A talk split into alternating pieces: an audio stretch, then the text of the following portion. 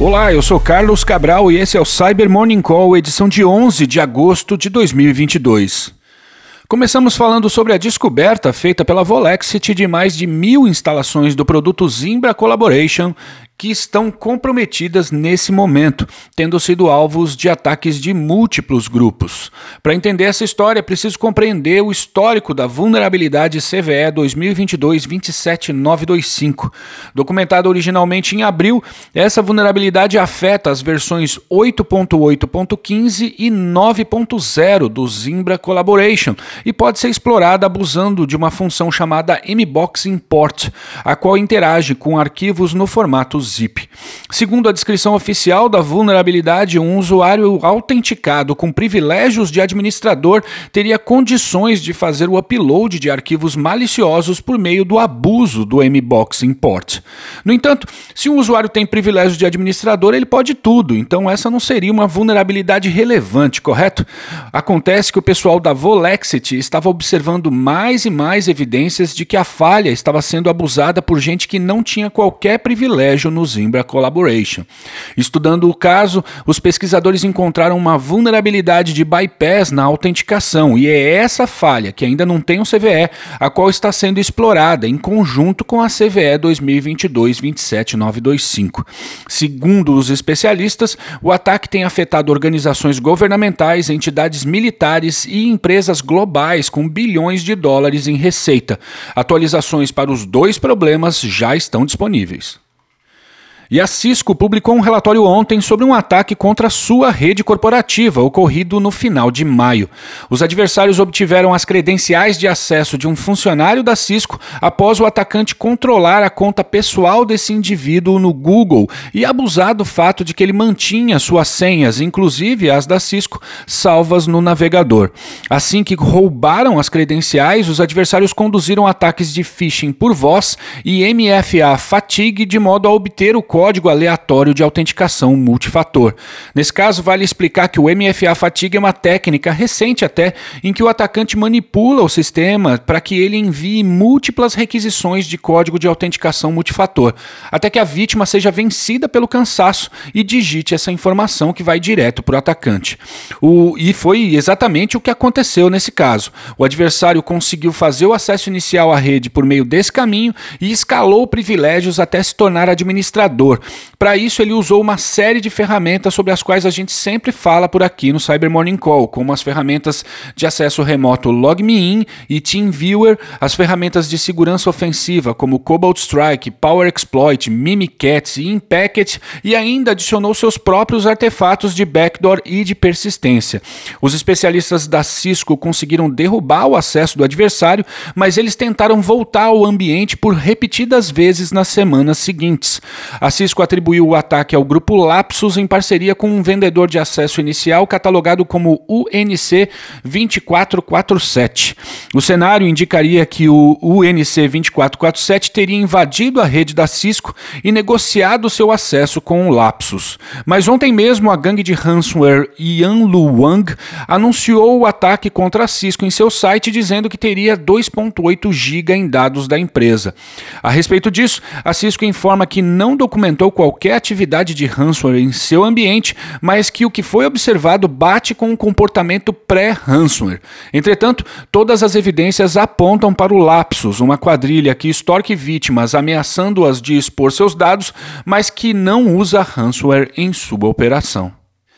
E a operação do ransomware Maui foi atribuída por pesquisadores da Kaspersky ao grupo norte-coreano Andariel. O grupo, identificado originalmente em 2015, é considerado como mais uma operação bancada pela Coreia do Norte, com sua atividade já documentada como parte do Silent Sholima, mas também como parte do grupo Lazarus. Ou seja, suas táticas técnicas e procedimentos se misturam com outras iniciativas do regime norte-coreano. As campanhas do grupo visam a espionagem mas também são orientadas a fazer dinheiro, o que corresponde com os objetivos estratégicos do país. De acordo com a pesquisa, a conexão do ransomware com o grupo foi feita após a detecção de similaridades no modus operandi de incidentes associados ao Maui e ataques atribuídos ao grupo Andariel. E um relatório da ADV Intel, publicado ontem, apontou para pelo menos três grupos que antes faziam parte do Conte, os quais agora estão adotando a técnica de phishing Bazar Call como método para obter acesso inicial às redes de suas vítimas. O método, também conhecido como Callback Phishing, surgiu como vetor de ataque no início de 2021 e foi bastante usado pelos operadores do ransomware Ryuk, grupo que está na origem do Conte. A técnica envolve o envio de um e-mail informando informando que uma suposta assinatura que a vítima está pagando está prestes a ser automaticamente renovada e seria possível cancelar o pagamento ligando por um número fornecido na mensagem.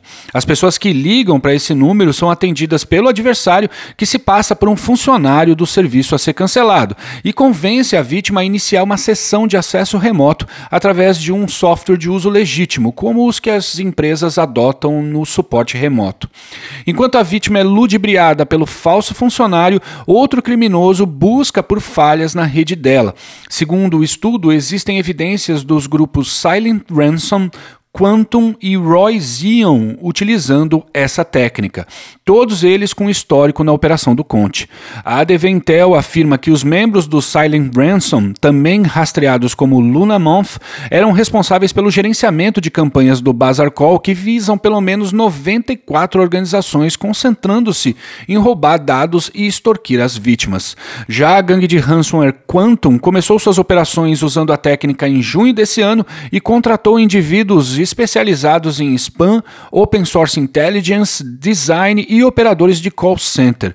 O grupo ficou conhecido pelos ataques contra o governo da Costa Rica e surgiu em setembro de 2021. Seus alvos são empresas de alto renome, cujo comprometimento é feito por meio de e-mails e informações compradas de outros adversários. Por fim, o Roy Zion foi responsável pela criação do próprio Ryuk e, segundo os pesquisadores, é o mais experiente dos três. Por fim, o pesquisador Xingyu Jin publicou a primeira parte de um artigo no blog do Google Project Zero, o qual detalha o exploit para vulnerabilidade CVE 2021-0920, uma falha de use after free em uma race condition que permite a escalação de privilégios em sistemas Android e que foi observada em exploração pela Wintego. Antes de qualquer coisa, vamos explicar esses nomes todos. Use after free, como já explicamos aqui, são falhas que permitem que o atacante abuse de um espaço de memória memória previamente desocupado por outro software. Race Condition é uma situação presente em sistemas em que o seu comportamento depende da execução de outros eventos ou que esses eventos sejam executados em um determinado tempo. Quando se viola essa expectativa, o sistema pode agir de forma a manifestar uma vulnerabilidade. Já a Wintego é mais uma empresa do mercado de spyware com sede em Haifa, Israel. Voltando à CVE 2021-0920, essa é uma vulnerabilidade que afetava o navegador da Samsung, mais precisamente um mecanismo ligado a esse navegador chamado Garbage Collector, ou coletor de lixo, cuja função é periodicamente remover objetos sem uso na memória.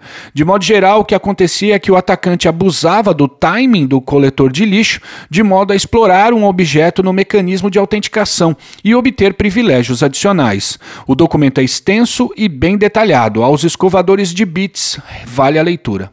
E é isso por hoje. Obrigado por ouvirem o Cyber Morning Call e tenham um bom dia. Você ouviu o Cyber Morning Call, o podcast de cibersegurança da Tempest. Nos siga em seu tocador de podcast para ter acesso a um novo episódio a cada dia. E para saber mais sobre a Tempest, nos siga no Instagram, Twitter e LinkedIn ou acesse www.tempest.com.br.